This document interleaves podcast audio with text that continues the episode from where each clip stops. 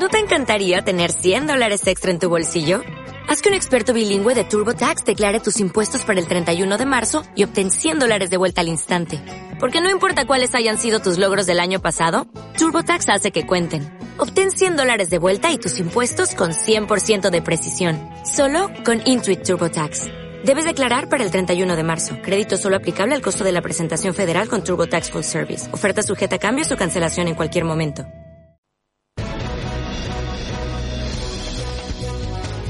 Nuestros estudios virtuales de Holística Radio, regresa al noticiario independiente de la media mañana. Un análisis profundo del acontecer nacional en Twitter. Una mirada crítica de cara al TikTok. Y una resistencia al inminente fascismo de Instagram, cobijado bajo el alero de los gigantes de Facebook. Actualidad, economía y vida sana, bajo la conducción de José Naz y en la compañía de espectaculantes panelistas. Aquí comienza Mercurio Retrógrado.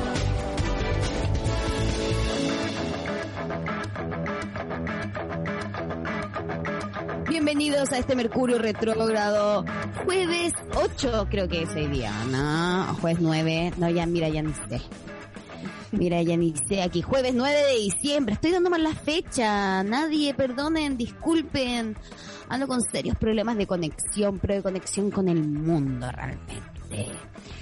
Porque de alguna forma, eh, ¿cómo podría decirlo? Una coincidencia trágica reflotó hace dos días mi carrera televisiva a través de un meme de los castos de aquella época infame donde yo trabajaba, Morande con compañía, pero algo bien se hacía con los visionarios de Belén Mora y Toto Uña, que hicieron un sketch hace casi cinco años atrás eh, de una familia que se llamaban Los Castos, que cantaban reggaetón católico y otras canciones cuál sería mi sorpresa que en el programa de Don Francisco, eh, las dos caras de la moneda, a María Pía se le ocurriría hacernos eh, un homenaje y llevar a sus nueve hijos para cantar una canción de amor.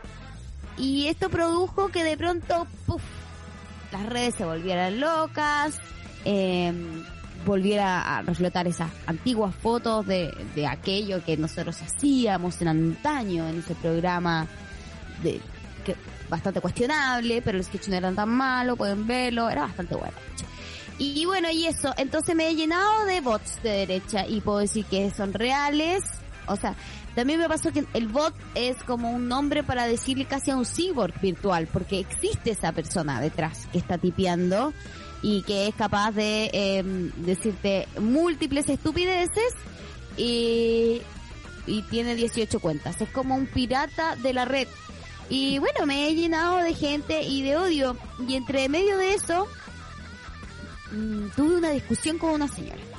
Que quisiera yo leerse la continuación, la discusión que tuve yo con la señora. ¿Por qué? Porque me quiero dar un gustito, porque es mi programa, porque se está acabando esto. ¿Me entienden? Entonces yo puedo hacer estas cosas.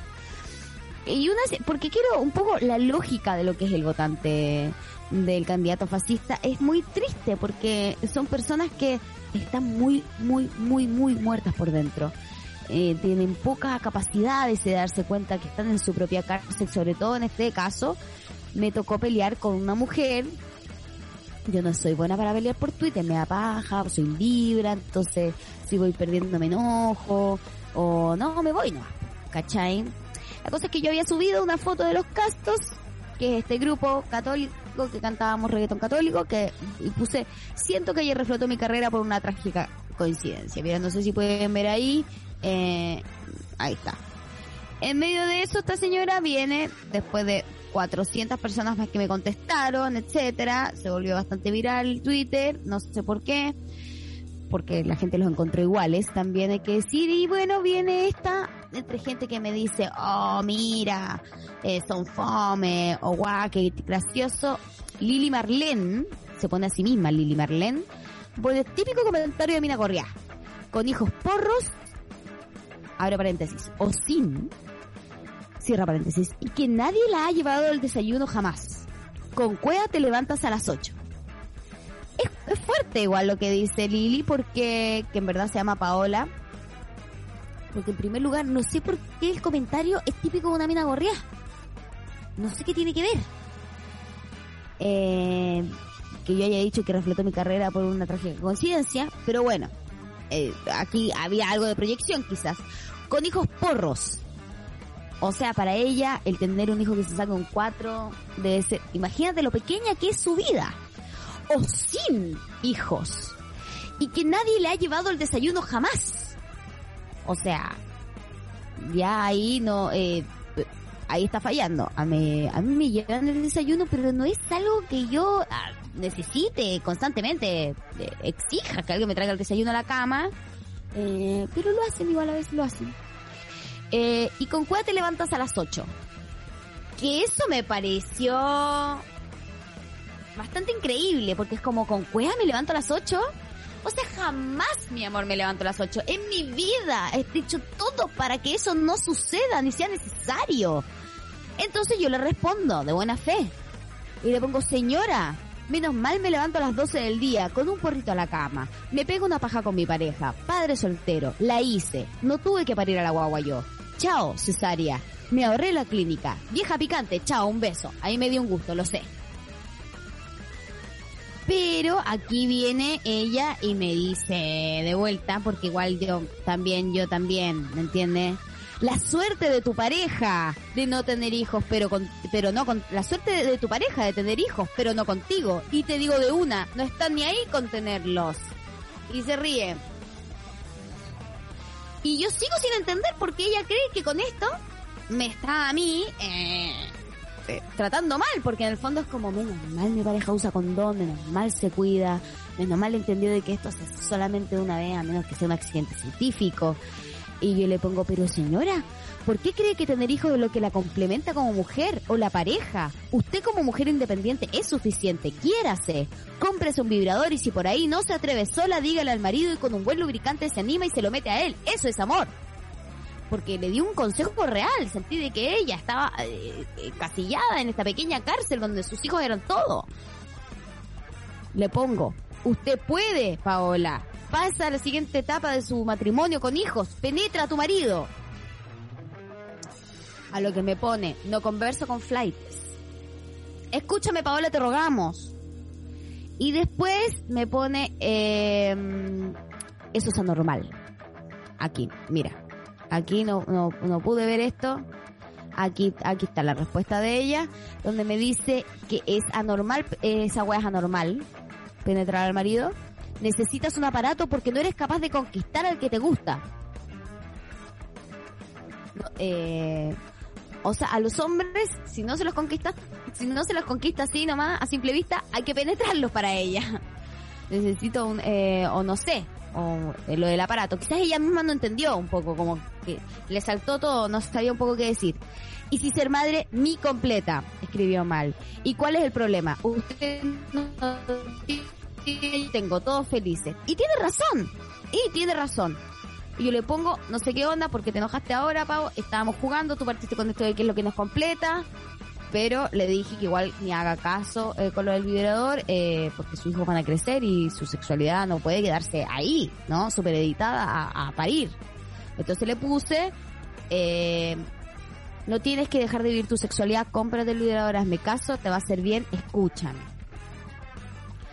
Algo que ya Paola definitivamente me dijo no, no voy a conversar con flightes y me mandó un mensaje, un último mensaje donde me pone eh, Gas por siempre, ganamos Gas. Así, con gente amargada y floja, no converso. Gas presidente 2022. Me dijo floja. No supo ya más que decirme porque eh, porque ya, no, ya no sabía. Eh, y yo dije, ¿por qué estoy llevando a cabo esta pelea con esta señora? ¿Por qué? Por gusto, porque no sabía dónde botar la mierda, ¿me entiendes? Y es terrible, porque traté de ser lo más sorora, porque todos los mensajes que le di, después la gente empezó a decirle, penetra a tu marido, penetra a tu marido. Así que yo ahora les invito a que hagamos un hashtag que se llama hashtag Paola, penetra tu marido. ¿Cachai? Eh, si ustedes quieren en redes sociales lo podemos hacer, está todo en mi Twitter, arroba josenaz. Eh, y a ver si de una vez por todas ella se da cuenta que hay un poco más, ¿no? Que hay un poco más que ese mundo pequeño donde ella cree que criar es todo porque sus hijos en algún momento van a salir de la casa. ¿Y qué pasa si no le salieron tan buenos para cantar como los de casa?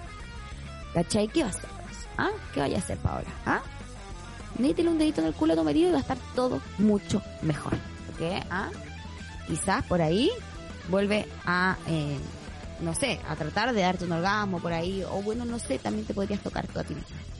Con este mensaje hermoso dejamos eh, de lado los bots de una vez por todas y damos paso a nuestro último capítulo con nuestro oráculo moderno con esa persona que ha venido acá a darnos una respuesta directa desde los astros o bueno, o una interpretación como podríamos decirle. Porque han sido tiempos de desesperanza, de oscuridad, de no saber para dónde va un poco eh, la cosa, ¿me entiendes? De qué hebra tirar, qué hilo nos puede salvar de este océano de imposibilitud que tenemos. Imposibilitud no existe, pero igual entendieron lo que estoy tratando. Con ustedes quiero presentar a nuestra queridísima amiga Cristina Oriendarot. ¿Cómo estás, corazona? Hola, hola, me tenías muerta la risa con tu relato. ¿Cómo están todos?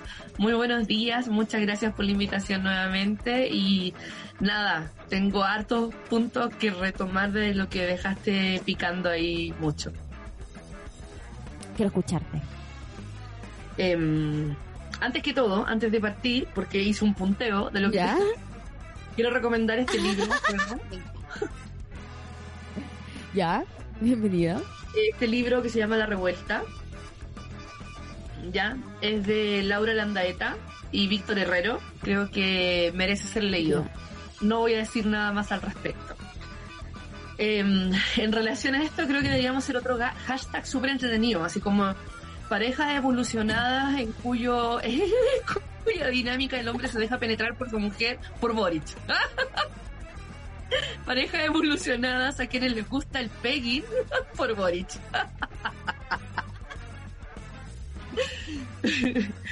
Oye, porque tú cachas que esa práctica sexual se llama así, Me pegging. gusta. Pegging, sí, cuando la mujer penetra al hombre. Sí. Entonces, Sí, eh, lo aprendí ayer, de hecho. ¿sí? Ya. Eh, sí, aprendí ayer Hay un porque... bien entretenido. Ah, mira. Sí, pues una Oye, categoría. mírate la página. Por supuesto, ahí es alto, alto dato. Para mandársela a Paola, porque quizás por ahí, si lo ve, eh, puede que No, se pero igual me parece un poco violento ilustrarla sexualmente de manera tan gráfica, en verdad. Ah, pero es una sugerencia. Un, un link. Sí, No, bueno, realidad- Estoy acosándola, no la voy a dejar ahí. Sí, la estoy acosando. Sí, ¿para qué? En verdad, como pucha Paola, de- que vayamos de a poco como caminando el sendero del conocimiento y la iluminación, y crecimiento sexual Ah, claro. pareja.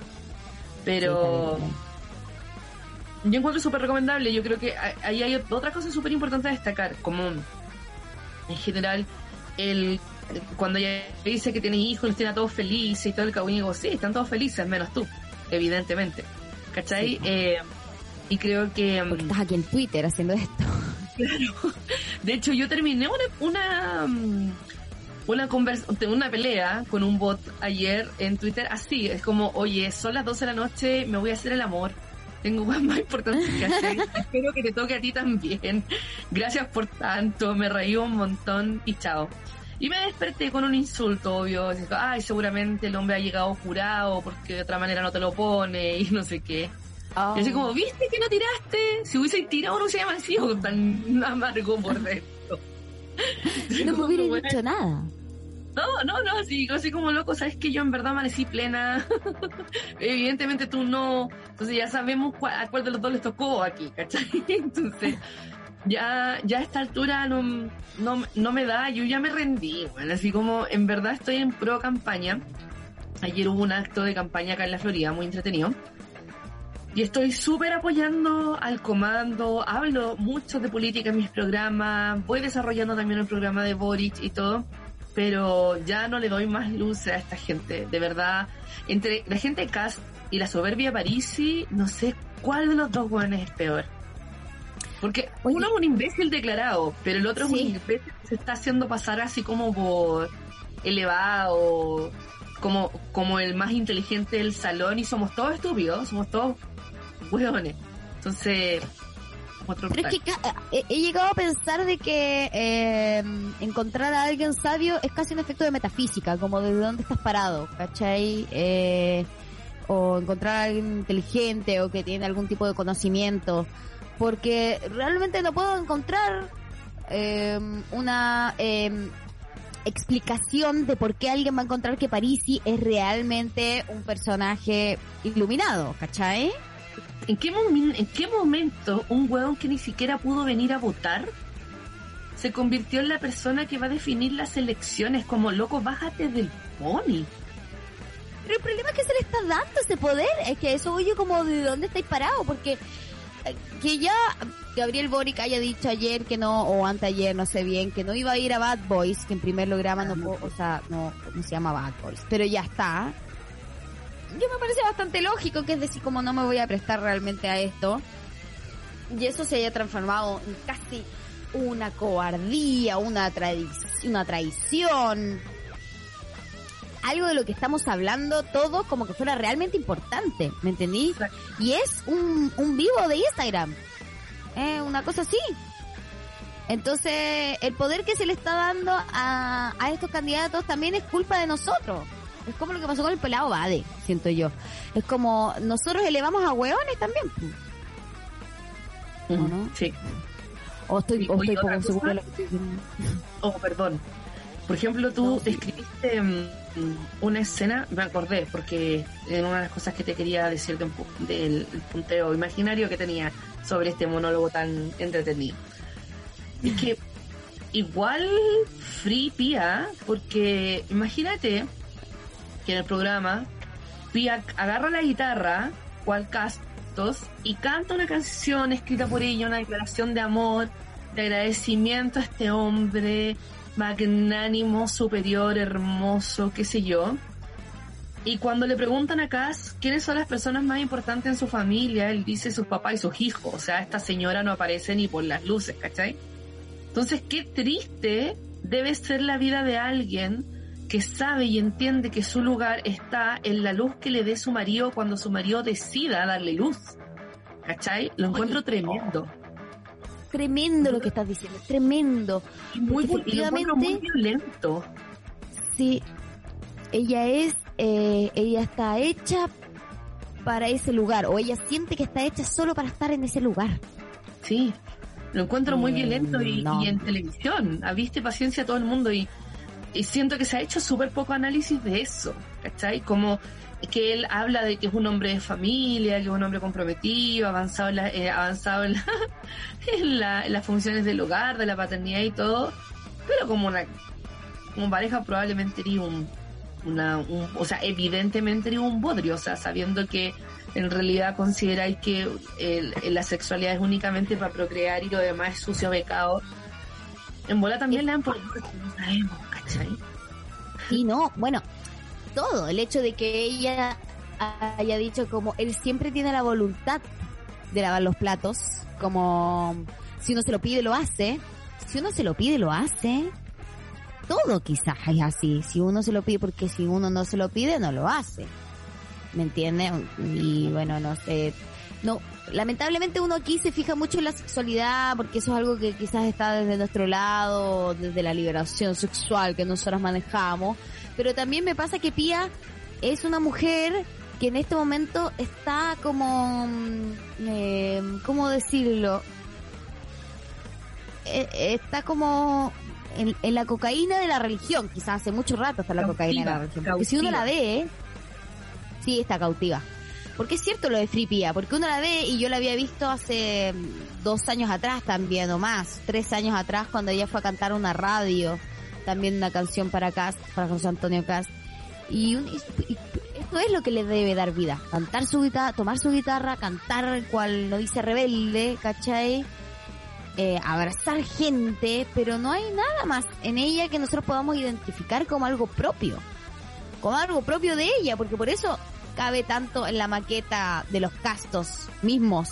O sea, por eso se ve tan calcado, porque es un estereotipo de una mujer que no, que lamentablemente no podemos leer más allá de ella porque quizás no, bueno, no sé, o no nos deja, y eso también hay una posibilidad, ¿o no? Hay, también hay una posibilidad que tenga un lado oscuro que nosotros no seamos capaces de ver y estamos simplemente pensando de que es esta mujer con guitarra. Sí, eh, me da la sensación de que sí, son bastante más em, interesantes y siniestros en la intimidad. Como, no, no solo en la intimidad sexual, sino en la intimidad de ellos como personas, como familia, ¿cachai? Pero mm, siento que le estamos dando mucha energía mental a esta gente y deberíamos darle poca, ¿cachai? Como ya ni siquiera cuestionárnoslo, darle como más fuerza a, a Boric en sí, y mandarle más energía. El otro día decía en una reunión de, en una reunión del comando, eh, que hay que hacer visualizaciones con Boric, pero hay que hacer visualizaciones con en la toma de mando, firmando la constitución, ¿cachai? Como recibiendo esa Ah. presidencial, firmando por la jurando por Chile. Hay que visualizarlo así, como después de todo este vendaval y ya como va en el Congreso haciendo lo que tiene que hacer. Ah, ya, eso es lo que tenemos que lograr en este momento, esa es la agrégora que, que deberíamos como empezar a forjar entre todos nosotros, que es cierto que si uno hace imágenes, proyecciones, y todos tenemos una proyección... Esa em, energía va toda para allá, Yo ¿cachai? creo que en este momento cuesta, claro, esa energía va para allá. En este momento a mí lo que me pasaba es que me costaba ponerlo en otro lugar que no fuera sobre el árbol, pero, o sea, igual cada vez siento yo que él logra, él logra mostrar de que es una persona que está muy abierta al diálogo y eso me gusta un montón de Boric, que es alguien que se dio cuenta que no podía eh, mantenerse eh, como alguien que no, que, que fuera solamente eh, un presidente de los que lo votaron. No. Es como el presidente que se tiene que abrir a todos, aunque no vaya a tener incluso un apoyo mayoritario de la comunidad eh, por la que está saliendo. Igual eso pensaba yo un poco aquí, Kirchner, Néstor Kirchner, ah, si me pongo a hablar un poco de historia argentina, porque estoy acá, eh, Néstor Kirchner para después de la crisis enorme, el corralito y todo eso, sale presidente después de como cinco presidentes que entraron y salieron en Argentina, sale presidente como con el 25% de la aprobación de los votos. Era como porque no había nadie más. Él salió con muy pocos votos porque además cuando se fue a balotage el otro candidato se retiró. Entonces él quedó presidente. Eh, y él decía, no tengo una aprobación bajísima, pero bueno, mm, eh, lo único que puedo hacer es ganar aprobación en este caso. Y es cierto, yo siento un poco que eso sucede con Boric, que en este caso y en la situación crítica que estaba viviendo Chile, de un descreimiento institucional tan grande, creo que tenemos un candidato que tiene la posibilidad de solamente subir, porque tampoco en este momento tiene un piso tan firme y, y eh, ahí yo siento que él se ha preocupado de decir, bueno, voy a estar a disposición de lo que se me pida, eh, cambiar, modificar, mover, que para mí desde el final- que todos estamos tratando de pintarnos, es la mejor opción que él puede tener. Es que yo siento que igual al final eso es la vida. Porque, es el gobierno de transición que nosotros queremos para que acompañe una constitución. Sí. Sí. Eso, yo creo que eso es súper eh, dado en la vida, ¿cachai? Que, y me ha asombrado la reticencia que tenemos como cultura al cambio. El cambio es súper necesario. El cambio es súper necesario para nosotros como personas. Imagínate ser un permazo a los 20 y seguir siendo el mismo permazo a los 40, ¿cachai? No haber crecido absolutamente nada. Y, y creo mucho en esta disposición a, a decir, no me la sé toda y todo es perfectible, ¿cachai? Y que, y que la gente critique ese discurso y no haga juicio de la otra persona que se sienta en sus medias verdades oscuras que están comprobadas que son en su mayoría fake news eh, y que siga recitando ese tipo de cosas sin cuestionarse nada, ¿cachai? Es como, señora, de verdad, ¿usted cree que una persona que cambia o que reflexiona mucho más respecto a una situación y cambia de opinión es menos valiosa que otra que se sigue sentando en su trono de mierda? ¿En- ¿En serio? ¿Eso le da más Totalmente. Pero es que eso también tiene que ver con el poco análisis con el que nosotros estamos enfrentando una comunidad de votantes. Como aquí me están diciendo, voy a leer un poco los comentarios de YouTube. Eh, porque la gente que nos está escuchando el Mercurio Retrógrado ahora en vivo y en directo por cualquiera de las plataformas de Holística Radio sabe que el YouTube está para que ustedes puedan comentar también nuestros teléfonos, nuestras líneas abiertas al más 569, no, más 569 7511 1852. Hoy día estamos con la Kinky de Orientarot. Así que usted puede aquí mandar igual su pregunta a ver si nosotros probablemente podamos en algún momento contestar. Si no, bueno, la dejamos como una casilla de posibilidades. Bueno, la gente está diciendo, hola Nini. Sí, el bot full proyectando. Eh, hashtag Paola penetra tu marido. Bruno Cayupi dice 10-10 Cristina. Moshe Bat, Bat para pagar la pensión boys. Bien. Cata Blue dice, a ver, yo no le veo a nadie. Igual pienso en la gente que votó por la vieja de APRA para diputada y háganse cargo. Sí, mi amor. Lucifer dice, una vez leí que la verdadera inspiradora de la novicia rebelde le ponía corriente a los niños para que cantaran. Mira, no esperaba esto. eh, Catalú dice, ah, yo siento que desde el 22 de octubre ando virando abajo, necesito subir para arriba. Eh, uy, no, no. Oh, ¿Cómo hace uno para sentir de que cuando está virando abajo, energizarse? Hay varias formas, y yo encuentro que la más sencilla y la más maravillosa es la música. Ah, mira. La música es muy mágica. Eh, yo cuando siento que estoy súper bajada por temas personales, qué sé yo, le meto lo que a mí me tra a mí en personal me transmite alegría, timba. Le meto timba, mucha salsa cubana, harto los bambán, harto la charangabanera, le meto, le meto energía acá. Y estoy, la música es, es mágica, o sea, de verdad te transporta instantes, te transporta sensaciones, te cambia el ánimo, te predispone de otra energía y te va haciendo la vibración. Cuando yo hago limpieza en las casas o me limpio a mí misma, quedo en un basal, quedo en un neutro. ¿Cachai? Como en un neutro, literal. si, si me hago la descarga, por ejemplo, cuando estoy como, si tenemos una escala del 0, 1, 2, 3 hasta el infinito, y si tenemos el 0, al menos 1, menos 2, menos 3, infinito, cuando estoy en menos 100, yo me hago limpieza, todo el kawin, y llego al 0 pero eso implica que estoy limpia nomás, no dice que mis vibraciones están altas, porque estoy en un basal, llegué a mi centro, ¿cachai? Al mínimo, al, al cero. ¿Cómo lo hago para subir las vibras después de esa limpieza? Música. Música, pero así, a la vena. Música de alta frecuencia, de hecho, se puede buscar directamente en YouTube. Sí, se puede buscar incluso la frecuencia de los planetas para, para potenciarlo, para potenciar la energía de ese planeta en ti. Mira, aquí Catalu inmediatamente nos dice, ah, necesito escuchar más música, eso es verdad. Voy a volver a escuchar música que me haga feliz y bailar. Muchas gracias. ¡Ah! Mi amor, es que es difícil este final de año, yo siento que está duro. ¿Qué onda? Hubieron como eclipses y todo, ¿verdad? Sí, pero sabíamos, sabíamos que después de la quincena de noviembre se venía con escándalo hasta abril. Y vamos a estar polarizados y vamos a estar tensos. Sí, piensa que, que, mira, piensa que Venus que es el planeta que del placer, que es el planeta de, de, lo que uno desea, ¿cachai? De, de, la autoestima, del autovalor, de la concreción. Ese planeta eh, está en Capricornio, pasando por Capricornio y está haciendo conjunción con Plutón. Es decir, lo que quiero, lo quiero ya. Y más encima está pasando en Capricornio, ¿cachai? Que es como el sentido del poder y ah, yo tengo el poder y tengo derecho a tener poder y después de esto va a retrogradar completamente Venus y después va a volver a pasar por los mismos puntos matemáticos. Entonces la tenemos la tenemos en Capricornio hasta marzo. ¿Cachai? ¡Ay, Dios mío! Y entonces eso significa de que estamos todos medios inseguros. Ah, estamos medio inseguros y, y, nuestra fuente de placer, de deseo, de bienestar se nos retrograda, ¿cachai? Como un poco como, es como que si se durmiera. ¿Cachai? Entonces están todos los otros planetas activos y, y más encima va a retrogradar Mercurio, güey. Entonces, entre medio todo esto salsa.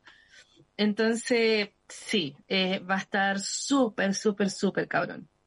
va a estar cabroncísimo. Y aquí dicen que además el próximo año es el año del güey.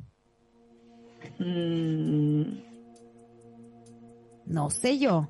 Habría que, voy a, mira, sé que te voy a buscar. No es el año del buey, el próximo año es el año del tigre.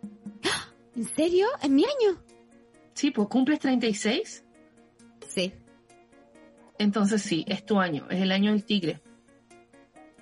Este, este que estamos viviendo ahora es el año del buey.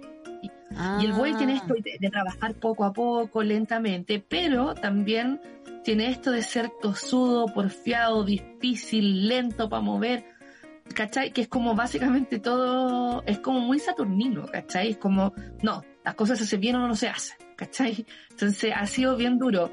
Y el, y el, y el signo, ya, y el año del tigre es mucho más rápido. El tigre como animal es más rápido. Yo no soy experta en astrología china. Leo mucho de esto. Quiero pegarme un curso de astrología china que lo dan, lo da una chica de España. Pero, necesitamos. Eh, sí, sí. No sé si Ángeles Lazo está haciendo talleres de o formación en astrología china, pero yo la encuentro la seca, la admiro un montón. Y, y, la he visto también muy activa en redes sociales contra el fascismo. No ah, así, sí, mira no hacía otros ídoles, otros ídoles de, de, del esoterismo y el crecimiento, el desarrollo espiritual, pero a ella la he visto bien, bien activa, bien franca, bien concreta también, ¿cachai? No sé, me gusta. Mira me gusta. Bueno. Es que María Ángeles Lazo además abiertamente siempre ha mostrado su posición. Su hermana estuvo presa. Torturada. Eh, y torturada cuando estaba embarazada eh, durante la, la, dictadura militar. Entonces eh, creo que me hace sentido que tengamos una mujer así para eh, apoyar todo lo que viene a ser el año de Boric, pero sí es cierto de que, por ejemplo, nuestro queridísimo Pedrito Engel no ha dicho nada. Mm, yo no me refería tanto a él, pero eh, Ay, creo, que sí creo que sí se había referido al tema, no sé a cuál, ¿Ah, pero creo... No lo he visto. Yo creo que él, yo creo que él es Boric, totalmente. Pero tiene mucho amigo facho también. Tiene mucho amigo facho de la televisión, entonces también eh, creo que eh, no. Ahí no Oye, dice nada. ¿Qué decimos de esto hoy? ¿De Ya, yo- querés esto es un gustito, esto es un gustito, un gustito personal. Sí, que- Ah, sentí asco. Asco, no, tiene, no tengo otra definición. ¿por qué? Cuando vi el reportaje de Lun sobre todos los como chilenos que hicieron comunidad en Miami, ¿cachai? ¡Oh! Felipe Biel se había ido de Chile, se había vuelto un broker de casas allá como un corredor de propiedades y, eh, y que se había llevado a Petacha, a Araneda, a Douglas, a Lucho Jara y a toda esa tropa de pastos de mierda desclasados Sí. de la televisión. Y después viene Araneda a la Teletón y, y le dice a un reggaetonero que ah, bajo el comunismo y no sé qué, he visto unos videos de ese tipo que son hilarantes. Son hilarantes Así y él grita, ¡Eso! Sí, y él grita eso, ¿cachai? Toda la cuestión. Es, es como, ¿en serio CTM? Sí, qué pena, Rafael Araneda. Mira, sabes que yo lo tenía, yo no lo tenía tan mal a Rafael. Su señora me caía como el hoyo. Pero yo igual, como que lo encontraba el tío conductor, toda buena onda, pero esto que se hizo, es que la Teletón también. ¿Qué pasa? Sí. El, Que era, el- puro- era, era harto, harto fascismo. sí, alto fascismo, por supuesto que sí. Pero, eh, ¿en qué época nació la, la, la Teletón? No nació en dictadura también. La Teletón tiene como 50 años. No, o más. A ver, sí, oye, alguien me puede googlear eh, qué año fue la Teletón, por favor, pero debe tener por lo menos 50, más de 50 años tiene la Teletón. No, cosa muy vieja. Yo Era algo que, tiene hicieron en 50 Estados. Unidos. Samuel, Samuel Jr., creo, Samuel Wood Jr., una cosa así. Este, y lo que hace Don Francisco es pescarla, comprar el formato y traerlo a Chile. Ahora, cuando crean la Teletón, yo esto me lo sé de primera fuente, que lo hace con su abogado, ellos crean la Teletón sí como un negocio. Eh, ven qué hacer para apoyar el concepto de la Teletón, porque la Teletón puede ser por cualquier cosa, la Teletón no tiene por qué ver con la discapacidad, derechamente se podía hacer una Teletón por, por eh, para juntar plata por cualquier cosa, Teletón es como nada, un- una maratón de televisión.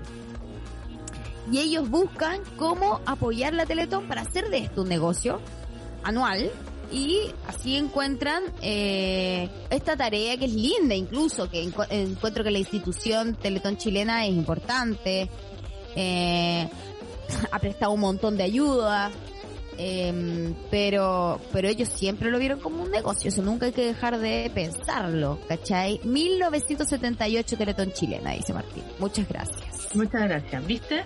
En dictadura.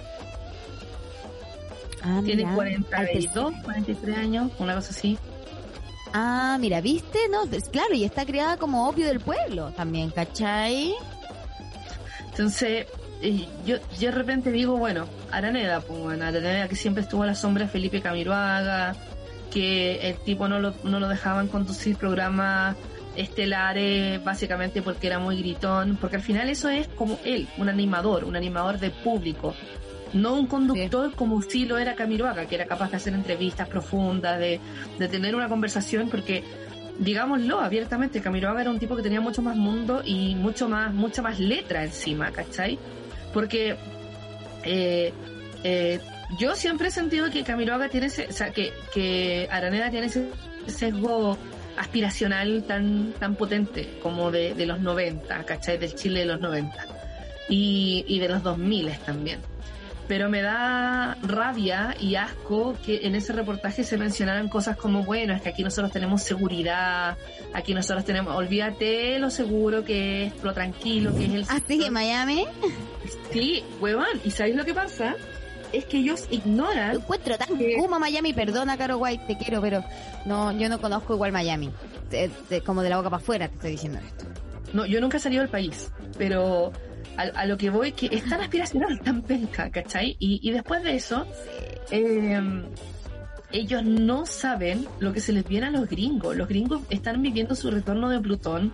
Empezó el 2011, eh, se intensificó el 2008 por ahí, pero se les viene, bueno. Ellos van a terminar siendo estados separados. Van a dejar de ser Estados Unidos y van a empezar a ser estados separados. Se les viene guerra civil, alta guerra civil. ¿Cachai? Alta predicción, alta predicción, guárdenla, escribanla.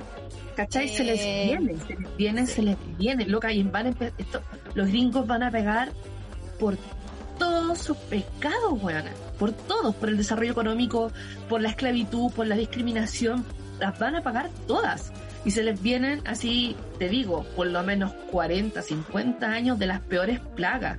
Se les va a derrumbar el sistema económico y nos vamos a ir todos a la concha china con ellos. Entonces, tanta adoración. Porque el dólar se va a ir a la mierda. Sí. Este es el surgir del poder chino. Y yo creo que estamos bien cagados también. Sí. A ver, espérate. Eh, ya. Ya entraste en un territorio que es importante porque hasta cierto punto nos pone en el lugar. Ojo, nos pone esto, nos pone en nuestro lugar. Porque Chile a veces tiende a pensar de que yo siento que la gente eh, no nos damos cuenta de que los únicos que tenemos que luchar por nosotros somos nosotros. Al resto del mundo no le interesa realmente Chile, en lo absoluto. La gente que pudo extraer lo que podía de Chile ya lo hicieron, los tratados de libre comercio ya están, nadie los va a quitar, o sea, mm, no sé por qué creen de que eh, realmente existe la posibilidad del comunismo en Chile. Lo peor de todo es que solamente existe la posibilidad del fascismo en Chile, eso es lo peor de todo. Sí. Entonces, eh, como para empezar ya, de una, a tirar algún tipo de predicción. No sé, de predicción o panorama, eh, como le gusta decir. ¿Ya? Nosotros para un Chile del mañana. ¿Qué posibilidades tiene Chile real de llegar a tener como un poder independiente que no sea, que, que o sea, nosotros dependemos de los chinos o de los gringos? De los chinos. De los chinos. De los chinos todo el mundo va a depender de los chinos, porque esa, esa, esa, así está escrito, ¿cachai? Ese es el fondo, y así empezaron las guerras económicas, y así empezó todo. Este retorno a Plutón, porque Plutón, ¿qué es? Que Plutón es un, un planeta que no, nos genera poder, magnetismo, fuerza, ímpetu, pero también es el planeta de la muerte y resurrección, ¿cachai? O sea, es el planeta de la transformación, la transmutación de la muerte en sí. Entonces, cuando hay un retorno de Plutón, lo que muere es todo el poder como lo conocías hasta acá, ¿cachai? Piensa, eh, por ejemplo, eh, para la, la independencia de Estados Unidos, donde estaba, bueno, Washington, Lafayette, Hamilton, todo eso, eh, ¿cuál era la declaración de principio en sí misma? O sea, ¿cómo fue creado el sistema económico que todo esto fue diseñado en esa época por, por Alexander Hamilton? Entonces, ellos diseñaron el, el sistema económico que todavía perdura, ¿cachai? El capitalismo está generado desde ahí, ¿ok? De- desde esa forma. Eh, y doscientos y tantos años después, no me acuerdo muy bien cuántos años el retorno, por favor, si nos pueden ayudar con cuánto demora el retorno de Plutón o cuánto demora Plutón en dar vuelta completa a la rueda Ya. zodiacal. Pero son doscientos y tantos años. Y doscientos y tantos años después dicen así como ya, a ver, tú estableciste el poder desde este lugar, generaste el poder desde este lugar, hiciste uso y abuso del poder desde este lugar, entonces eso es lo que voy a destruir ahora. Tu poderío completo para transformar. Entonces, ellos van a ser 247 años. Muchas gracias. Muchas, muchas gracias. Eh, y, y ellos van a terminar como tomando su propia medicina. No va a pasar en un año y en dos, pero van a ser por lo menos 40, 50 años mordiendo el polvo, Gaya. Si esto no es... O sea, tienen que, van a pagar eh, la libertad que tienen de armas, la van a pagar con sangre. Pero eso significa que también entonces todo el occidente. Aquí, eh, que heavy esto igual. Mira, y cuando viene un gatito es porque nos están cuidando. Eh, este es mi vecino. no, mi amor. Calugasto, porque ya es muy grande. Es muy grande.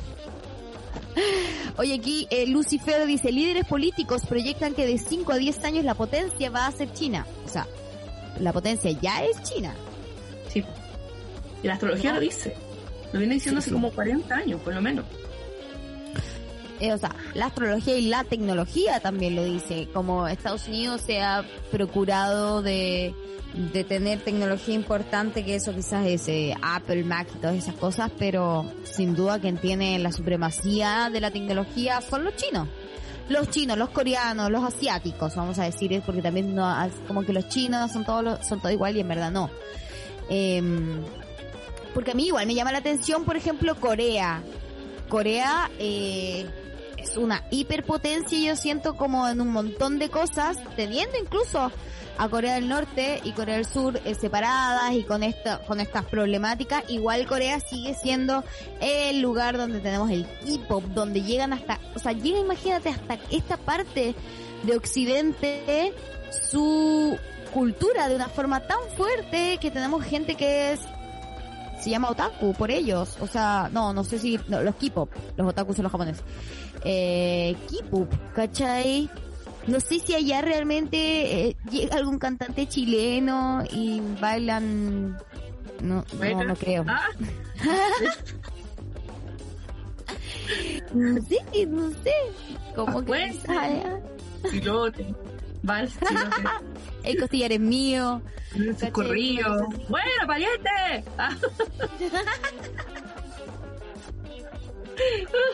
No, qué triste. Oye, aquí, eh, Caro White dice, ahora acá hablan de irse en contra de Rusia porque tiene 100.000 tropas en la frontera con Ucrania. Además, USA está boicoteando a los chinos en las próximas Olimpiadas. Anda- andan buscando mocha. Bruno Cayupi dice, políticamente Chile debería elegir entre sus tratados con USA o China. Ya eligió con China, yo creo. Chinos culiados lo sabían. Pero por eso pusieron el límite el 200 2049. ¿Cómo que pusieron un límite? Corea, onceavo país más rico. Weona, Corea es la Alemania de la Guerra Fría. Ah, mira, no, si estamos. Y eso que sabemos que Europa está, eh, que, que Europa ya está en, en la última llamita de su vida, ya no significa jamás la potencia que era. Eh, la Unión Europea tampoco funcionó de la forma en que ellos pensaban que iba a funcionar, así que bueno, no sé, no, realmente se ve todo gris, pero no, pero Latinoamérica, ¿qué pasa con Latinoamérica? Nada, porque somos el patio trasero de todos los hueones también, pues, ¿cachai? Pero vamos a tener algún resurgimiento, se ve algo, se ve la posibilidad de decir como Latinoamérica en algún momento logra unirse y salir porque somos un continente de- lo suficientemente grande. Sueño bolivariano y todas esas marras. Em, mira, sí, porque Latinoamérica tiene el recurso. ¿Cachai? Latinoamérica tiene el recurso, es exquisito en riquezas, porque los chinos necesitan nuestro cobre, necesitan nuestro litio, necesitan lo nuestro. Brasil, yo le pondría ojo a Brasil con toda la carga de gas butano que tiene, que no es menor. Hay un tema ahí, ellos tienen una cantidad de gas para hacer explotar el mundo si quieren, ¿cachai? Entonces, ahí, ojo ahí con el gas que hay en las costas de Brasil. Ojo ahí que se pudiese transformar en un recurso natural de interés. ¿Cachai? Yo creo que entonces por eso mm, em, Latinoamérica está empezando esta cursada tan hacia el fascismo, que eso me da un poco de miedo, em, porque creen que ese quizás esa es la forma de poder eh, potenciar como Mercosur, no sé realmente cómo se diría. Igual existen distintas uniones, eh, la de la derecha y la izquierda. Esto yo, yo siento, esto es súper desde una creencia, y te lo voy a decir desde una creencia porque no tengo certeza de que sea así, no, si usted tiene conocimientos mayores que yo, evidentemente me puede corregir sin ningún problema. Pero tengo la sensación interna que como estamos criados en Latinoamérica con el locus control externo de la mamá y del papá, donde la mamá es la que nos quiere, el papá el que nos castiga, eh, mensaje WhatsApp, hola, pero, ah, obvio que apoya Cast, no sabemos. Sí, me están diciendo que la señora de Araneda apoya Cast, lo sabemos, ni lo, sabemos. Y nunca me ha caído bien la cabeza esa. Bueno, la cosa es que eh, tenemos esto del locus control externo, ¿cachai? Que el papá es el que castiga, la mamá es la que bendice y, y no, nos controlamos, nos autorregulamos bastante poco nosotros como seres humanos, ¿cachai? Entonces hay mucho miedo en la población a esto como, a, a, esta pulsión de desorden y de caos que se nos viene encima, pero en vez de, ¿te acuerdas que en alguno de los primeros capítulos, contigo, yo te hablé de Saturno, Júpiter, en Acuario y que te decía, viene el poder comunitario, pero con el poder comunitario viene la responsabilidad personal y yo no sé si estamos listos. Oh, sí. ¿Te acuerdas? Ya. Sí, qué peligroso. Esto tiene que ver con eso, con que la mayoría o con mucha parte de la población dijo, no, no estoy listo. Entonces, ¿qué hago? Necesito un papá con mano dura que me ordene esto, aun cuando esto me implique pérdida de derechos, pérdida de, de, derechos mínimos, ¿cachai? De derechos básicos, etcétera, etcétera. Necesito un papá que me ordene la casa. Porque ¿qué es lo que tenemos en Latinoamérica? Carencias de papás. Sí. Porque si abandonados o tenemos papás castigadores. Exacto, y, y tenemos, eh, hemos sido criados en Chile, más del 64% de los hogares son monoparentales guiados por mujeres. O sea, es decir, padres ausentes, ¿cachai? Entonces, no, tener, no sabemos cómo se siente un papá. No sabemos cómo se siente un papá guía, cómo se siente un papá héroe, cómo se siente un papá que te forma cariñosamente, pero sí tenemos recuerdo de una dictadura y tenemos recuerdo de que el papá cuando llega curado a la casa castiga, saca la cresta, deja la cagada, deja la plata y se va. ¿Cachai? Entonces, no tenemos ese locus control interno, lo tenemos externo y buscamos, esta, esta es una proyección mía, dime, yo de verdad no sé si no, no estoy hablando desde el conocimiento, pero es mi impresión. Entonces, efectivamente, hay este tema en Latinoamérica de que, como a la amenaza del caos, que es lo que esta punción interna que todos los seres humanos sentimos por este retorno a Plutón en Estados Unidos, que nos vamos a ir bien a la verga, pero hay esta sensación interna de nos, nos estamos yendo a la mierda, necesitamos alguien que nos rescate al costo que esto sea, ¿cachai? Y en realidad, lo que están llamando estos nuevos tiempos es, a, a mi parecer, este es el verdadero despertar. Decir que de verdad el poder está en el colectivo, pero necesitamos pensar en el bien común. No sabemos pensar con el bien común. No sabemos. Es por eso que estamos escogiendo fascistas. Fascistas que es lo que nos dicen estamos nosotros y todos los demás. ¿Cachai? Los fascistas eso, porque el fascismo no busca un bien común hasta cierto punto. Busca que las individualidades puedan mantener este espacio propio que se cree que se ha construido y que en mi territorio, por ende no viene nadie más, yo cuido este rebaño que estoy creando. Eh, el problema para mí es que esta es una proyección justamente de lo que sucede en Latinoamérica, como estábamos hablando antes, eh, porque bueno, aquí también hablaban de África que también está tirado y es cierto, África se explotó tanto que ahora es, o sea, hay lugares de África que realmente es imposible combatir lo que el daño que se hizo.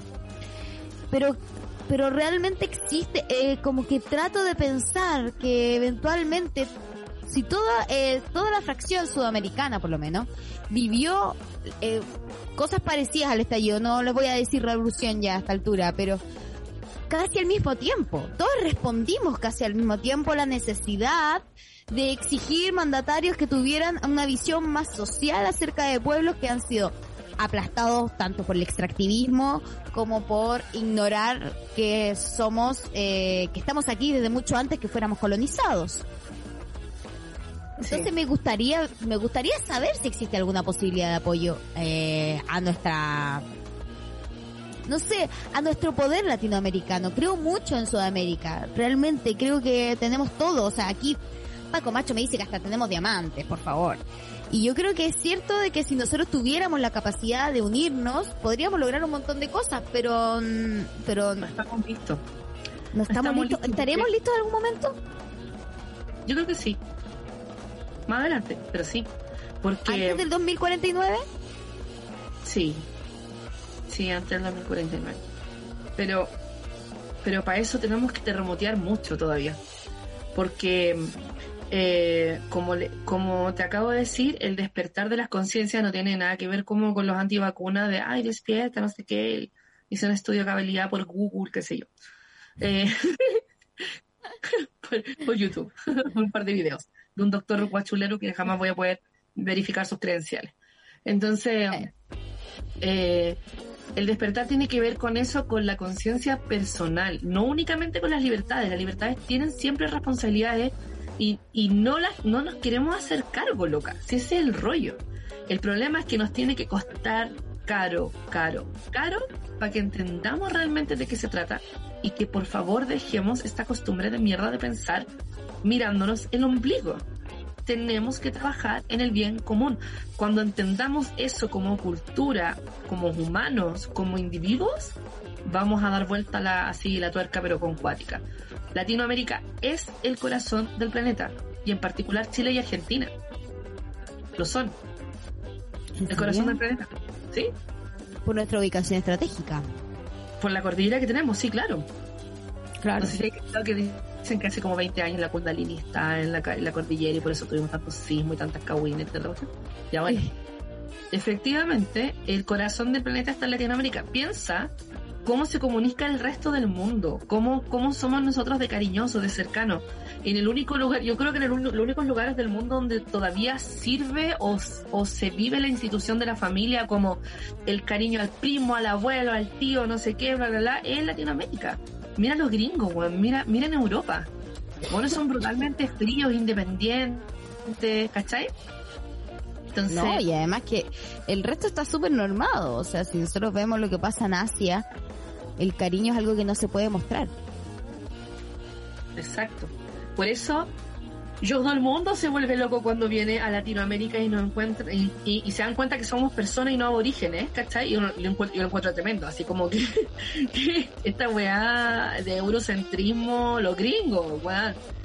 Eh, Chile, eso está al lado de México, es como, ¿really? ¿really, conchetomare? Sí. Entonces que, eh, cuando se dan cuenta que, claro, que, tenemos desarrollo, que tenemos creencias, convicciones y además somos cariñosos y tenemos súper buena comida, ahí empiezan a decir, oye, espérate, parece que como que mi país en verdad no era el mejor del mundo, ¿cachai? Como que... Entonces, le tengo fe a Latinoamérica, pero... Eh, le tengo fe a América, pero tenemos que hacer el proceso interno Estamos todavía en ese proceso, somos todavía una sociedad suficientemente joven. El problema es que, claro, o sea, somos una sociedad joven desde el momento en que nos volvieron a implantar en Sudamérica, porque ayer de hecho estábamos hablando, no sé si tú sabes un poco de esto, de el Kim Maya. Sí. Eh, hablamos con mi pareja el Kim Maya, oye, ¿qué, ¿quién eres tú? Y porque lo sacábamos todo por una página, pero yo tuve la suerte, hace ya casi no sé, te diría unos 17 años atrás, viajé a Guatemala. Yo viajé a ver los calendarios mayas, que están en piedra. Justo más o menos para esa época donde se decía que ellos predicían el fin del mundo y que no era eso, sino que era simplemente que habían dejado de escribir porque, o sea, piensen, ¿para qué iban a andar prediciendo mucho, más de dos mil años fuera de, de su territorio o de su civilización? Y era bastante fuerte de darte cuenta de que era tan tan amplia la o sea el nivel de conocimiento de sabiduría de manejo de una sociedad era mucho más completo de lo que nosotros podemos pensar.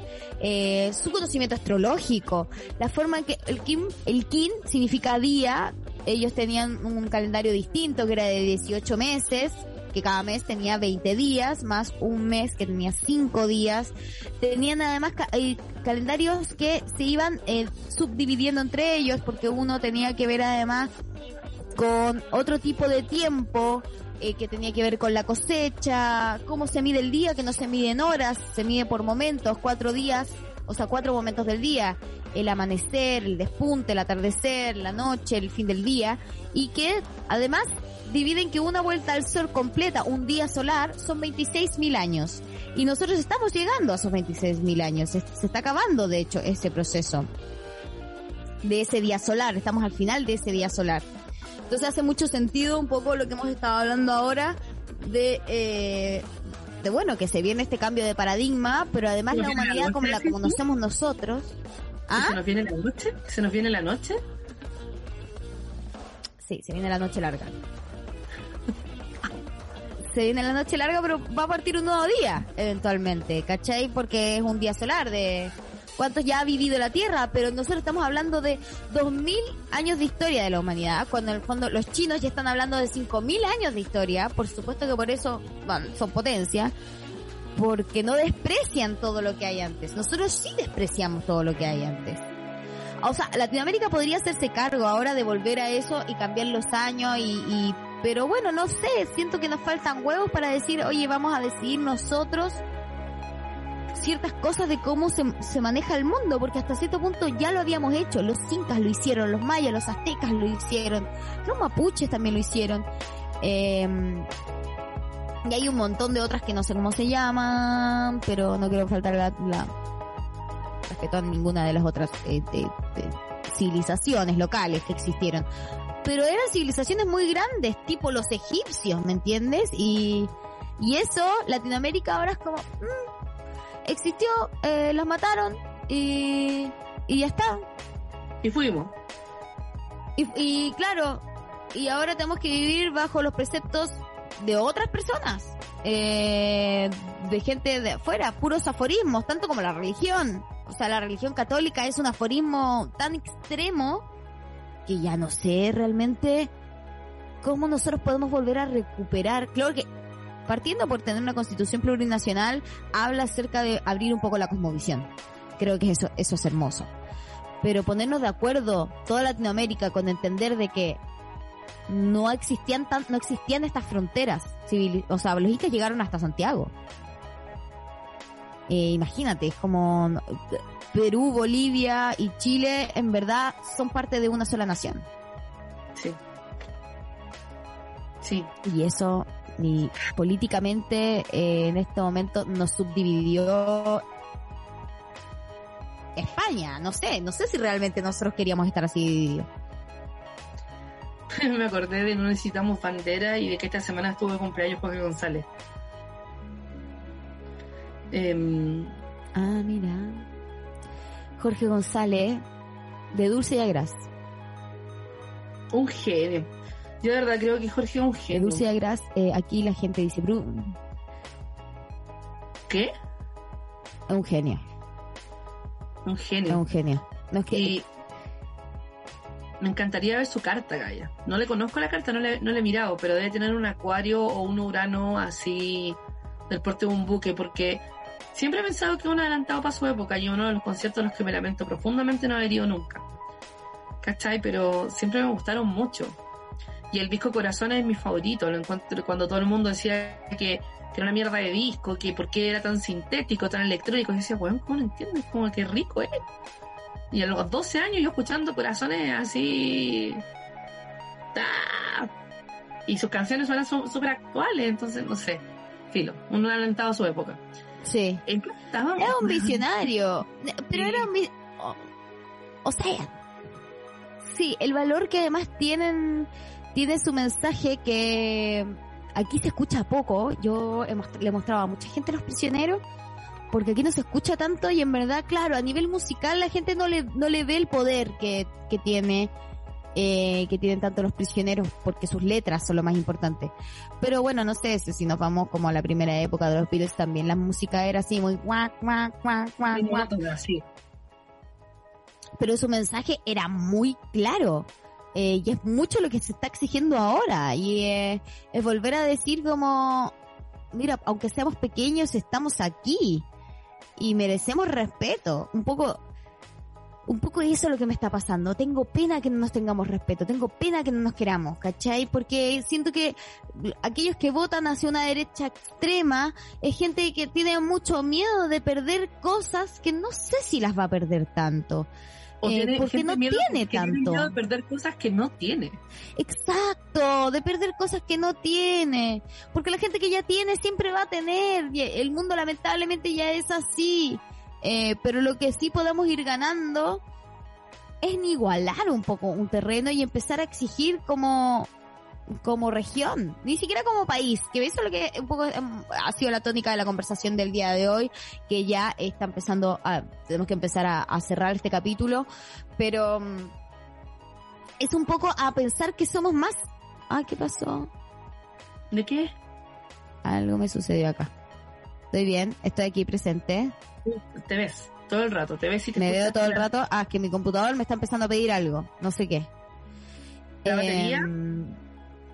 Sí, eh, no, no, no, parece que mi internet se estaba superando. Pero bueno, un poco lo que quería decirles. Cuando vemos, eh, cuando vemos el plano de que tenemos que elegir un nuevo presidente, que tenemos que pensar en nuestro futuro, un poco el mensaje que también eh, se ha sucedido en nuestras conversaciones con Cristi es justamente en dejar la individualidad como lo que rige todas nuestras opciones, sino pensar de que si no hay comunidad no existe esa individualidad. Eh, por ende tenemos que dejar las bases sentadas en la comunidad, en una sociedad eh, que se pueda proyectar hacia un futuro donde no tengamos que seguir siendo soldados, yo siento, porque en este momento somos como, mm, no sé, soldados de, o hay que seguir a este o hay que seguir a este.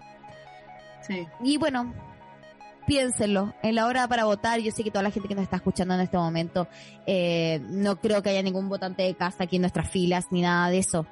Pero, pero también como a la proyección a todo lo que hagan. Eh, al amigo latinoamericano, al migrante, a, a ver un poco más allá dentro de lo que se exige. Sí. Hago un llamado a toda la gente que nos está escuchando a que le demos un día al país y hagamos lo posible por convertirnos en apoderados de mesa. Por favor.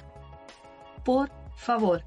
Sí necesitamos el voto, por supuesto, pero necesitamos apoderados de mesa. Y si te da el amor por la patria y te levantás a las 7 de la mañana y aparece a las 7 y media en el local de votación y te querés quedar como vocal, porfa hazlo. Porque lo del otro lado, la oscuro la fuerza, tienen apoderados de la mesa en cada una de las salas de casi como que de Chile, encuentro yo. Y ojo con este ¿Y cómo dato, ese apoderado de mesa? muchos de ellos son venezolanos, Gaya. Ándate de raja. Ya. ¿Cómo, sí? ¿Cómo se es apoderado de mesa? Hay que inscribirse en www.boricpresidente.cl, creo que es y buscar ahí dentro del menú apoderado de mesa y inscribirse en la página directamente. En la página directamente. Si usted quiere ser apoderado de mesa este 19, aproveche, este es el momento. Eh, para decir como, bueno, sentirse útil desde donde uno puede. Yo siempre digo eso. Eh, sentirse útil desde un, desde donde uno siente que tiene la posibilidad de hacerlo. Estamos aquí y siento que tengo una conexión eh, terrible. Y me acabo de quedar pegada. Creo que sí. Creo que sí, que efectivamente Internet estoy... brilla. Aló, José, no me dejes sola, por favor. Perdona, perdona, te dejé en el programa eh, porque era tu última presentación ah, para que vivieras la incertidumbre. Eh, pero bueno, no es la última presentación. Ojo, el martes 21 es el último capítulo de Mercurio Retrógrado, así como lo conocemos. En, eh, entonces, por ende, les invito a que vayan a cerrar con nosotros este hermoso, este hermoso programa con todo el panel en vivo. Vamos a estar en la planta. Se pueden inscribir con Sebastián, nuestro queridísimo productor, que a través de la página del Instagram va a poner, eh, va a abrir, ahí va a abrir los cupos. Son solo 15 cupos o 16 cupos por una cosa de aforo normal. Así que creo que se abren esta o la próxima semana más tardar para que puedan inscribirse. Es totalmente gratis, por supuesto pueden ir a ver la última transmisión. Vamos a estar todos los les panelistas de eh, Mercurio Retrogrades. ¿Algún mensaje, queridísima? Eh, que vayamos a votar, que si es posible nos convirtamos en, ¿Apoderados? en apoderados de mesa. Si te da más el amor, en vocal de mesa, eh, porque el vocal tiene voz y voto, no así el apoderado que solo tiene voz. Y eh, sí, eh, como último mensaje es, lo tenía pensado, esto, esto no, no, voy a sacarlo de todo lo que hemos hablado. Ya. Eh, escribí un poema, pero no lo voy a leer ahora, lo voy a leer al final, ah, de, después cuando tenga el último programa. Pero estoy viviendo un proceso personal bien complejo con una amiga que se me está yendo, se está yendo de este plano. Entonces, eh, he estado haciendo mucho la reflexión de mm, qué es lo que le falta vivir a ella. Eh, y uno dice, ya, pero ¿qué es lo que te falta vivir a ti?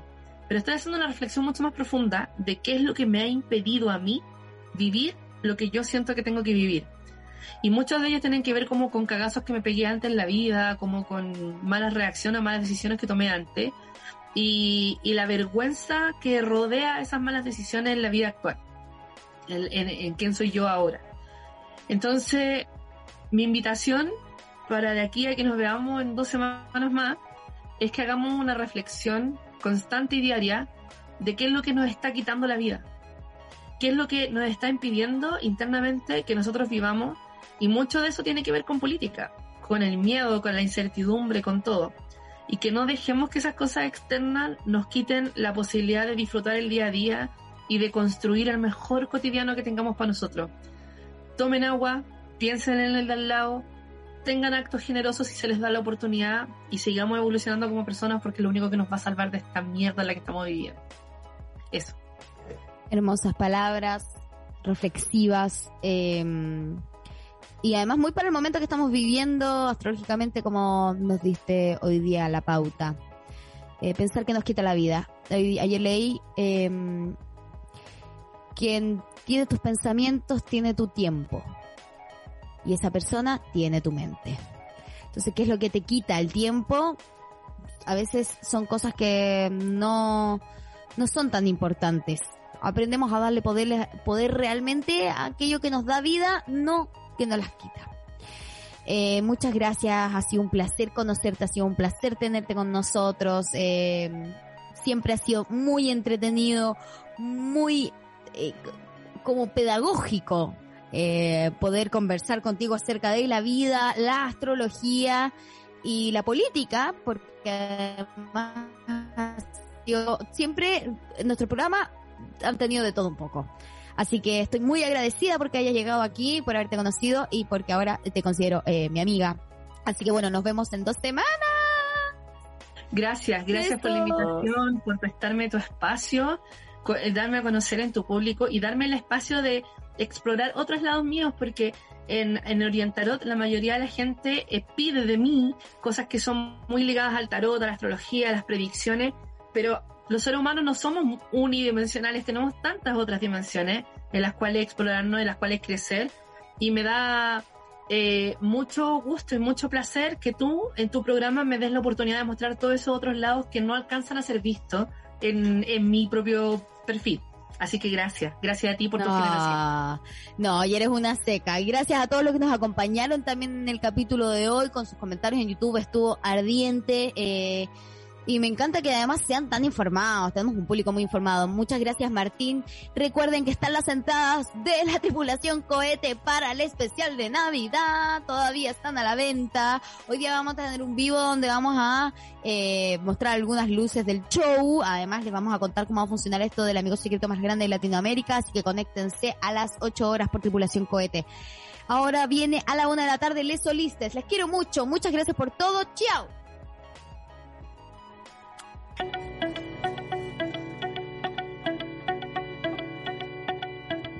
El alma y el cuerpo